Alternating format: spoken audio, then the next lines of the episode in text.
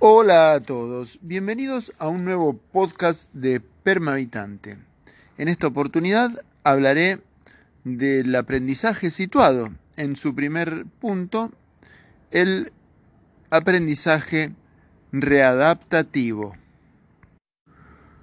Bueno, uno de los mitos de la educación formal en Argentina, rectora de la educación pública en toda la región, es justamente esto de quitarle el salvajismo, quitarles la barbarie a los niños. Eh, justamente esta forma de interpretar la relación con la naturaleza no proviene de ninguna manera de eh, la intención de construir una ventaja sobre los niños o darles una capacidad o brindarles una posibilidad de expansión en su capacidad de percepción o de aprovechamiento o de entretenimiento incluso.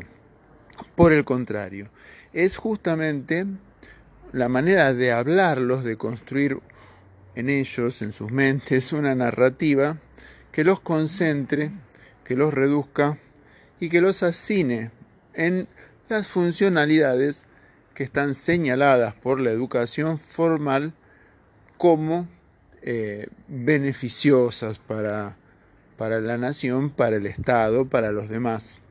Básicamente, el relato del explotado. Es seguro que más de una vez lo escucharon. Acá vienen los niños hechos unos indios. Bueno, ese es otro de los gestos que nos indica que el docente, sobre todo las maestras eh, del nivel primario, eh, no están eh, realmente interpretando cuál debería ser la, la función de la educación durante el siglo XXI, dado que justamente, partamos de esta base, los lenguajes que nos readaptan, que nos ayudan a reinterpretar la próxima, el próximo cuadro de situación hipotético del resultado de nuestra educación, tiene que ser justamente la interpretación de la naturaleza y todos los vocablos que tienen origen en las lenguas de nuestros pueblos originarios tienen claves para interpretar el uso, el peligro, eh, la relación que tiene que ver con ese, ese ser, esa situación. Así, por ejemplo, eh, KGE quiere decir yerba dulce, Tardó la ciencia en descubrir que tenía una fructosa más poderosa que la caña de azúcar, por no darle bola al guaraní. Eh, así podríamos nosotros establecer una relación de aprendizaje readaptativo que nos vuelva a situar en el territorio, en la bioregión, en el distrito geográfico del que parte el niño, de una manera más inteligente, brindándole justamente las capacidades, enriqueciendo su lenguaje y demostrándole en in situ cuáles son las destrezas que nos faculta, que nos permite justamente la propiedad del saber. Así que justamente la cuestión readaptativa tendría que tener, por ejemplo, para decirlo a modo de referencia, eh, una, una, un temario, un programa que incluya los nombres de los peces y las artes de captura, las formas de cocción, eh, el arte y la destreza para escamarlos y limpiarlos o secarlos y salarlos para guardarlos y consumirlos en otra oportunidad. ¿Qué nombres tienen esas actividades?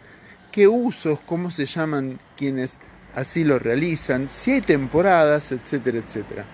Por ejemplo, otro, eh, todo lo que hace el lenguaje ecuestre, eh, cómo se ensilla, cuánto rinde un animal en una jornada de trabajo medida en kilómetros, por ejemplo, cuáles son los cuidados antes y después, cuáles son los consejos que siempre tienen que ver con el uso de un animal doméstico. Es algo realmente importante y que generalmente la escuela, eh, el confinamiento escolar, eh, el claustro, tiene o tiende a negar. Entonces, eh, más otro punto a favor para la conclusión de este, de este podcast, que tiene que ver con esto, con eh, promover una escuela de verano de manera perentoria, readaptativa fue este punto y muchas gracias por escuchar. Esto fue todo por hoy. Eh, mi nombre es Arturo Avellaneda y los espero, como siempre, todos los lunes en el sitio web permahabitante.com.ar. Y desde ya te invito a que lo compartas, a que lo difundas, a que me ayudes a divulgarlo y si tenés algún comentario que hacer, alguna opinión, que la hagas por este medio o bien también por las redes sociales. Muchas gracias y hasta el próximo lunes.